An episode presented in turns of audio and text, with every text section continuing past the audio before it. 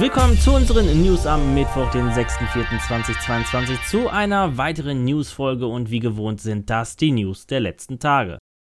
Wie sehr haben wir die Dreamhack Leipzig vermisst und jetzt vermeldet der neue Rechteinhaber Freaks for You das Comeback der Dreamhack in Deutschland. Hierfür geht die Berliner E-Sports Agentur eine Partnerschaft mit der deutschen Messe ein, um die Dreamhack Germany in den Messehallen in Hannover stattfinden zu lassen. Und lange müssen wir gar nicht warten, denn noch dieses Jahr wird die erste Ausgabe stattfinden. Und zwar vom 15. bis 18. Dezember 2022. Ein Wochenende vor Heiligabend. Das Event in Hannover soll alle bekannten Aktivitäten bieten, die wir schon von der Dreamhack Leipzig kennen und noch mehr. LAN-Bereiche, Cosplay-Wettbewerbe, Influencer-Auftritte, einen Ausstellungsbereich, Musikdarbietungen, E-Sports-Turniere und noch vieles mehr. In den kommenden Wochen sollen dann auch weitere Infos zum neuen Event bekannt gegeben werden.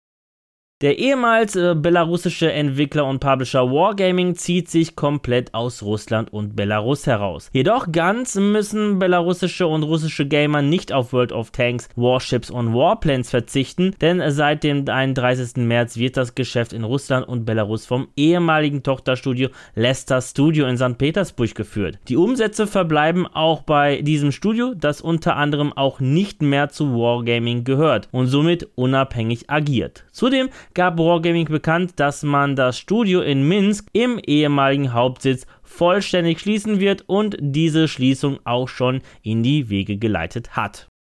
Fast zwei Jahre ist es mittlerweile her, dass uns die neue Unreal Engine vorgestellt wurde. Mit der Tech-Demo Lumen in the Land of Nanit demonstrierte der Entwickler Epic auf eindrucksvolle Weise die Grafikpower seines neuen Spielemotors. Und nun verlässt die Unreal Engine 5 sein Beta-Status und ist ab gestern für alle Spieleentwickler als Vollversion verfügbar. Und so könnte sich bald die noch recht überschaubare Liste nach und nach füllen.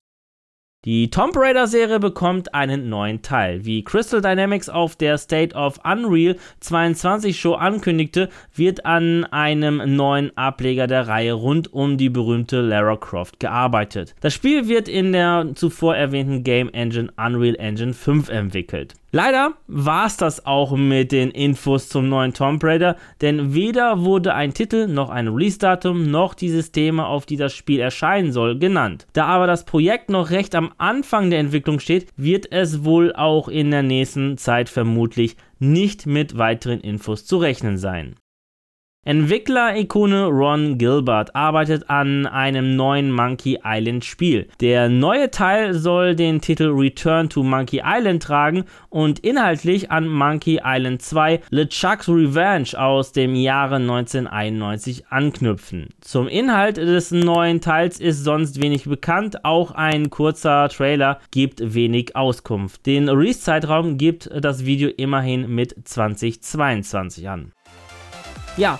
Das waren die News der vergangenen Tage. An dieser Stelle noch alles Gute nachträglich, erläutert zum minus 999. Geburtstag. Ich verabschiede mich nun von euch. Danke fürs Zusehen. Wenn euch die Folge gefallen hat, dann würde ich mich natürlich über eine positive Bewertung von euch freuen, wie auch über eure Kommentare auf YouTube. Und damit ihr keines unserer News-Folgen verpasst, einfach ein Abo bzw. Follow da lassen und auf YouTube natürlich nicht das Glöckchen vergessen zu aktivieren. Die nächste Folge gibt es am kommenden Samstag. Bis dahin bleibt gesund und guten Loot euch. Tchau.